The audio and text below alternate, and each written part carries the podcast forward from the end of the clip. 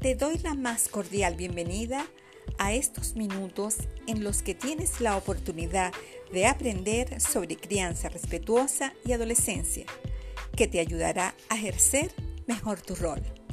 Soy Hilda González, soy psicoeducadora y soy una apasionada en aprender e investigar para escoger la mejor información para ti. Así que presta mucha atención porque es tu momento de madres y padres en conexión.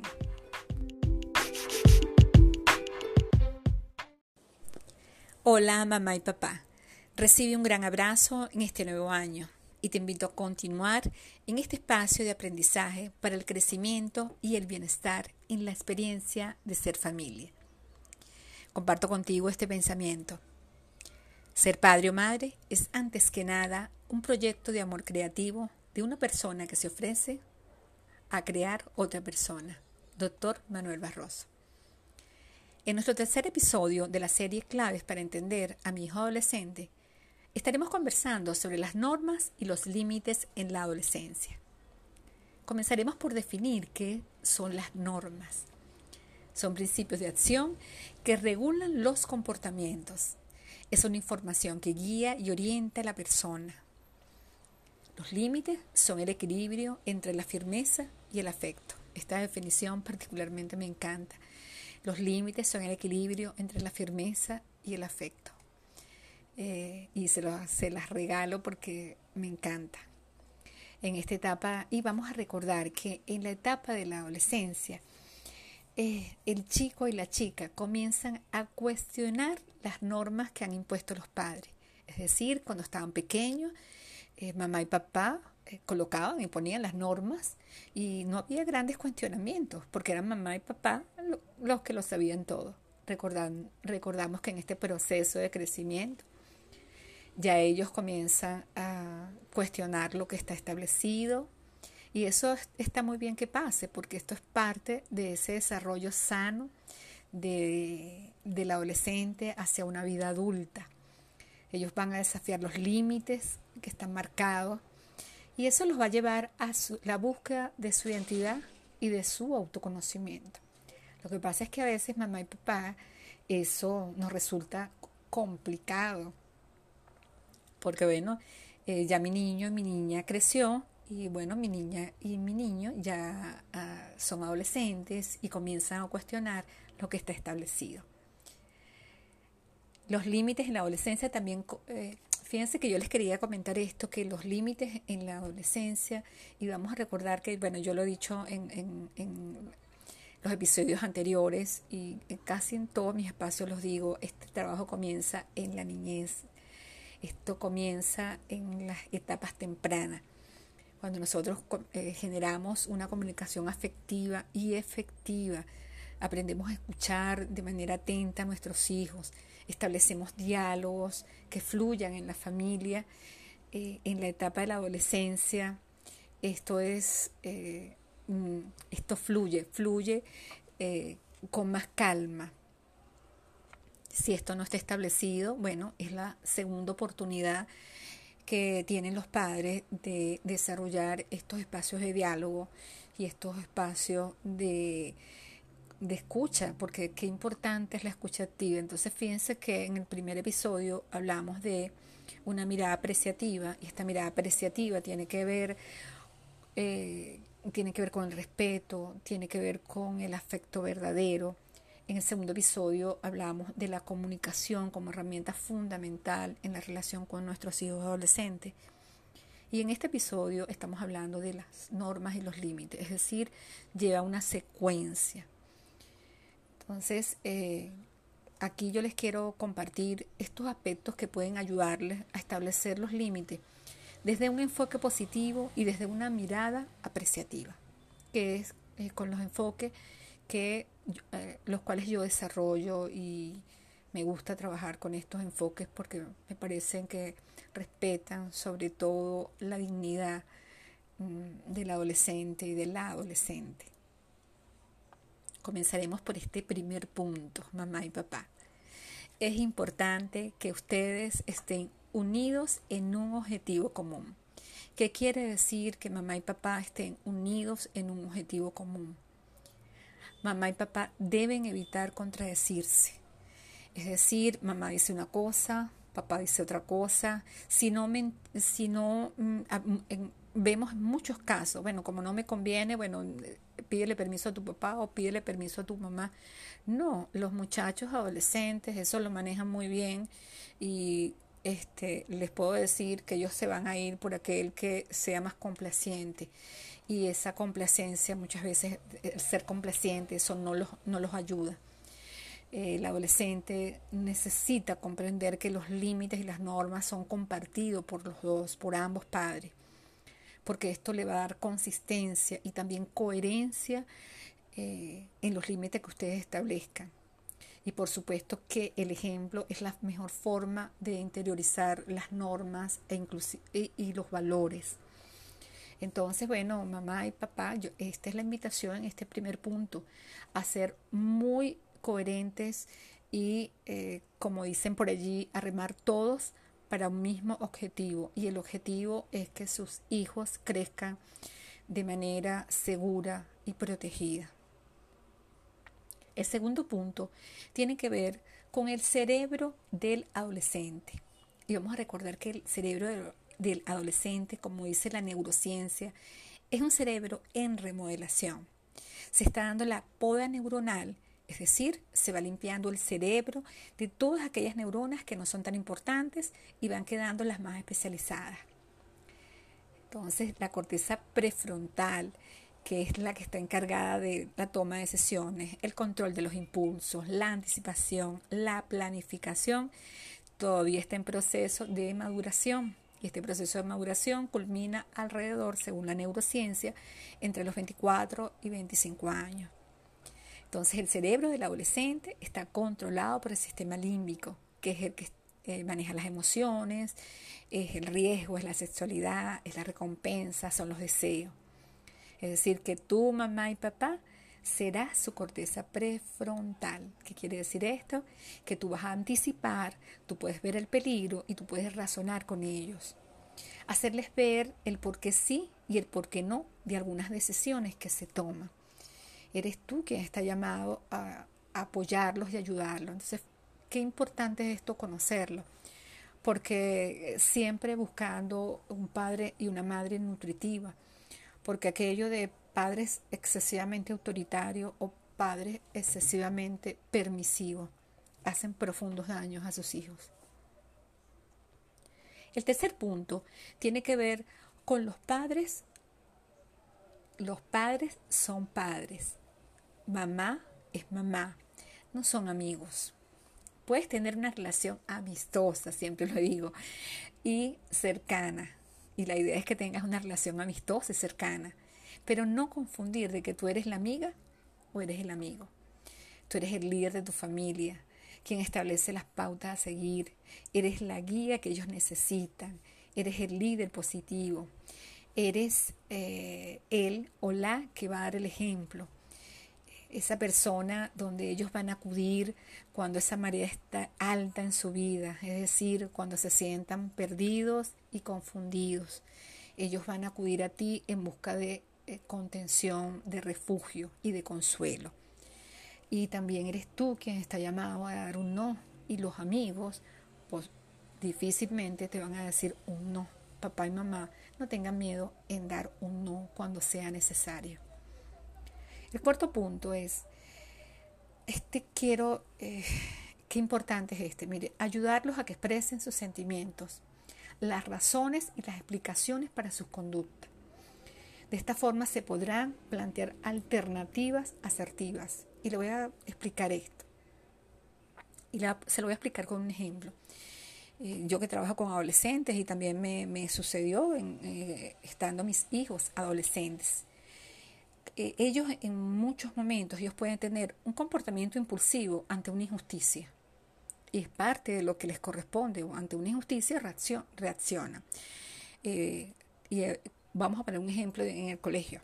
Pasa mucho con los adolescentes cuando están en el bachillerato. Ellos pueden tener un comportamiento eh, impulsivo o inadecuado, salir eh, con una mala expresión, este, o una, más que mala expresión, una expresión inadecuada a los profesores.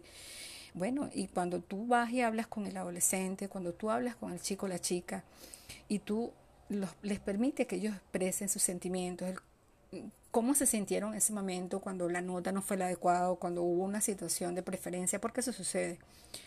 Eh, ellos te expresan lo que sintieron, ellos te dan sus razones, eh, tú los escuchas y tú casi dices, bueno, realmente tenía la razón de, de, de, reaccionar de esta manera.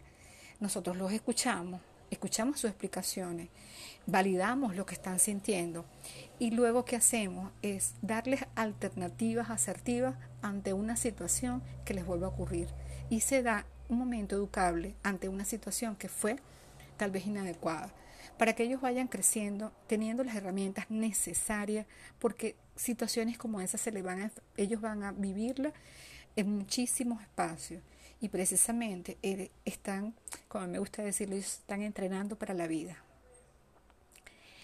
El quinto punto, fíjense, es crucial que los límites se marquen y las normas asociadas a estos límites se fijen sobre aquellas cosas que realmente vayan a generar un daño para ellos. ¿Qué quiere decir esto? Eh, esto quiere decir que en nosotros vamos a... Eh, la palabra clave, clave aquí sería ¿qué podemos negociar? Con el adolescente hay que negociar. Ahora, ¿qué es lo que yo voy a negociar? ¿Y qué es lo que yo no voy a negociar? Voy a negociar, no voy a negociar aquellas, si cualquier situación o, todo aquello que eh, lo ponga en peligro, tanto en su seguridad psicológica como en su seguridad física.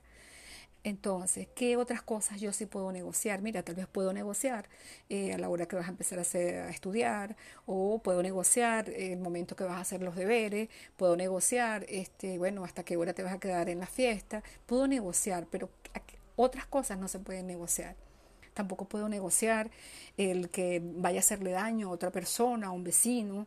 Esas cosas no se pueden negociar. Entonces, eh, esto es importantísimo porque eh, eso, eso, eso lo vemos bastante, bueno, lo vemos con mucha frecuencia. Como que los padres muchas veces no saben qué es lo que yo voy a negociar y qué no. ¿Qué le doy sí, qué le doy no? Y por eso es que decimos, usted es el adulto Usted es, usted es el lóbulo frontal de su hijo, usted es el que anticipa, usted es el que mide el riesgo. Por lo tanto, es quien está allí para protegerlo y para saber eh, que sí y que no. Aunque ellos muchas veces no lo van a entender y ellos se van a rebelar contra eso. Pero eh, es su deber. Y por eso es que yo también por allí, no sé si lo por allí lo tengo escrito, que dice, bueno, eh, el, el, adolescente también eh, siente alivio con, con los límites, cuando se le ponen límites, cuando se le contiene. Muchas veces, muchos comportamientos, eh, ellos se expresan porque lo que te están diciendo es, ayúdame porque no me puedo autorregular solo. Entonces, mamá y papá, tú estás para ahí para, para como hablan los psicólogos de hetero, regularlos. El número 6 por otra parte, es importante, así como yo este, voy a establecer y voy a saber qué negociar y qué no, en este, este otro, este otro punto tiene que ver con, también tienes que ir permitiendo la autonomía y vas a ayudarlo a que tomen decisiones y aprendan a, sus, a para que aprendan a solucionar sus propios problemas y a que diseñen sus propias estrategias para afrontarlo. Esto es importante. Por un lado, yo sé que voy a negociar y que no, yo voy a eh, saber eh, cómo lo acompaño y cuándo no, pero también yo también que tengo que ir generando que ellos tengan, vayan desarrollando su autonomía, su toma de decisiones y que ellos aprendan también a solucionar sus propios problemas de vida, porque ellos, como les dije anteriormente, ellos van para la vida. Y, eh, y, también les quiero explicar esto con un ejemplo. Tenía un estudiante que mm, pasa también mucho con nuestros estudiantes que tienen una situación con un profesor, también con una materia, una situación. Uno, eh, ¿qué, ¿qué, es lo que puedo? Yo lo hago mucho con, mi, con los adolescentes que atiendo. Los entreno a que cómo ellos pueden hablar de manera asertiva y es apoyarlos en ese entrenamiento de, de esa... Eh, comunicación asertiva, de ellos solucionar esa situación que les está molestando y que ellos manejen sus estrategias para afrontarlo. Porque bueno, siempre, como yo les digo, están entrenándose para la vida y eh, siempre no van a tener a mamá y a papá ahí cerca.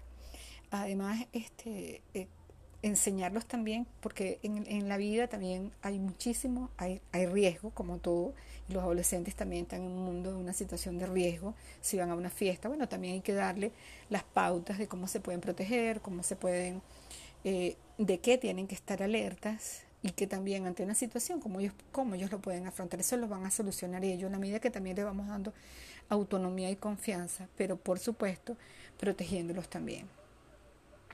En el número 7 tiene que ver con eh, establecer los límites antemano. Y esos límites antemano tiene que ver también que ellos sepan que si yo transgredo una, una norma, esto va a tener una consecuencia. ¿Y cuál es la consecuencia si yo voy a transgredir la norma? Entonces, bueno, si tú incumples la norma, ¿cuál, tú crees que puede ser la consecuencia?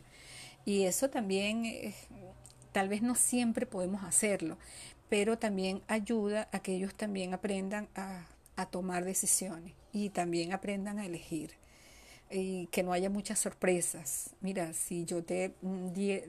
Fíjense, le voy a poner aquí un ejemplo que se me ocurre aquí.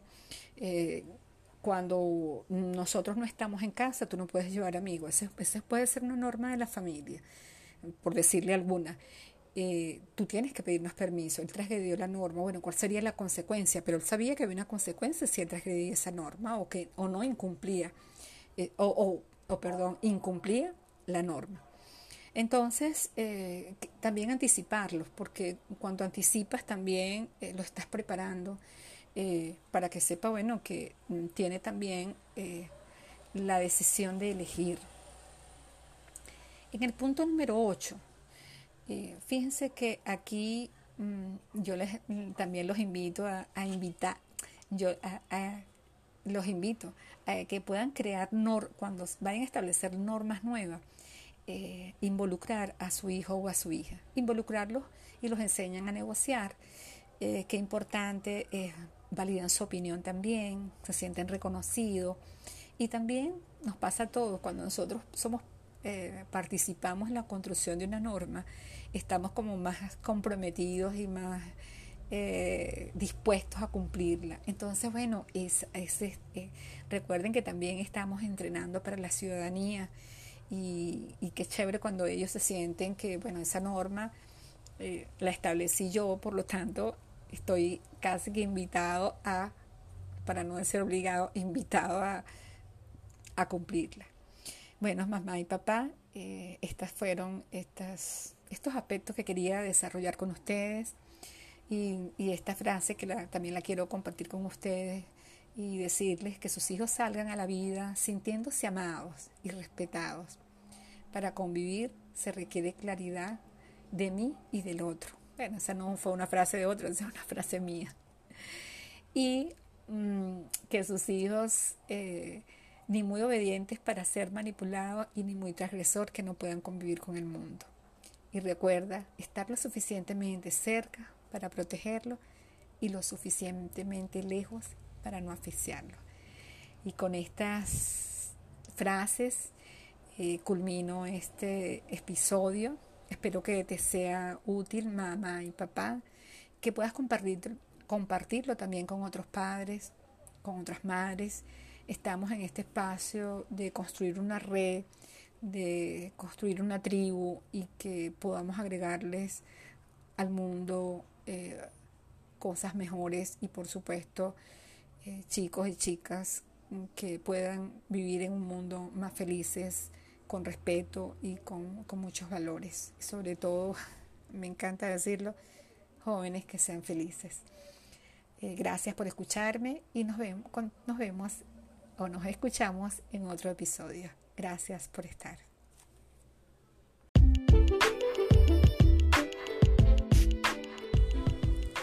Espero que hayas disfrutado este episodio. También compártelo con otras madres, padres y docentes que creas puedes apoyarlos. Nos escuchamos en una próxima edición. Te habló Hilda González.